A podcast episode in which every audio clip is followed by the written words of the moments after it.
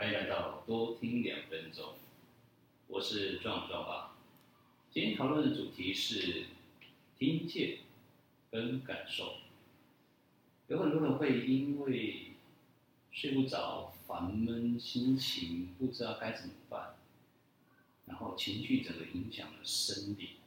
那这样子的话，需要做一件事情，你如何去听见自己的声音？这件事情，说实在，是需要一个练习。练习什么？练习去听见、感受。其实可以采用一个方式哈，叫姿势。不管是你是躺着，还是坐着，或者是在做什么，其实找一个安静的地方，然后闭上眼睛，深呼吸，吸。跟呼三次左右的时候，然后让自己的紧张的情绪稍微有一点点放松。那接下来就是你去感受一下内在的自己，告诉内在的自己是想要告诉我自己是什么话，然后再来感受现在的自己是想要做什么。再接下来是。或者是感受脑袋中的每一个的想法，每一个的想法，然后试图去写下，写下。如果手周边都没有笔跟纸的话，至少还有手机。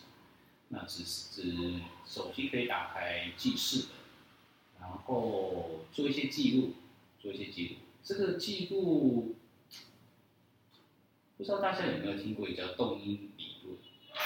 动因理论。那所有的动机是来自于你的想法。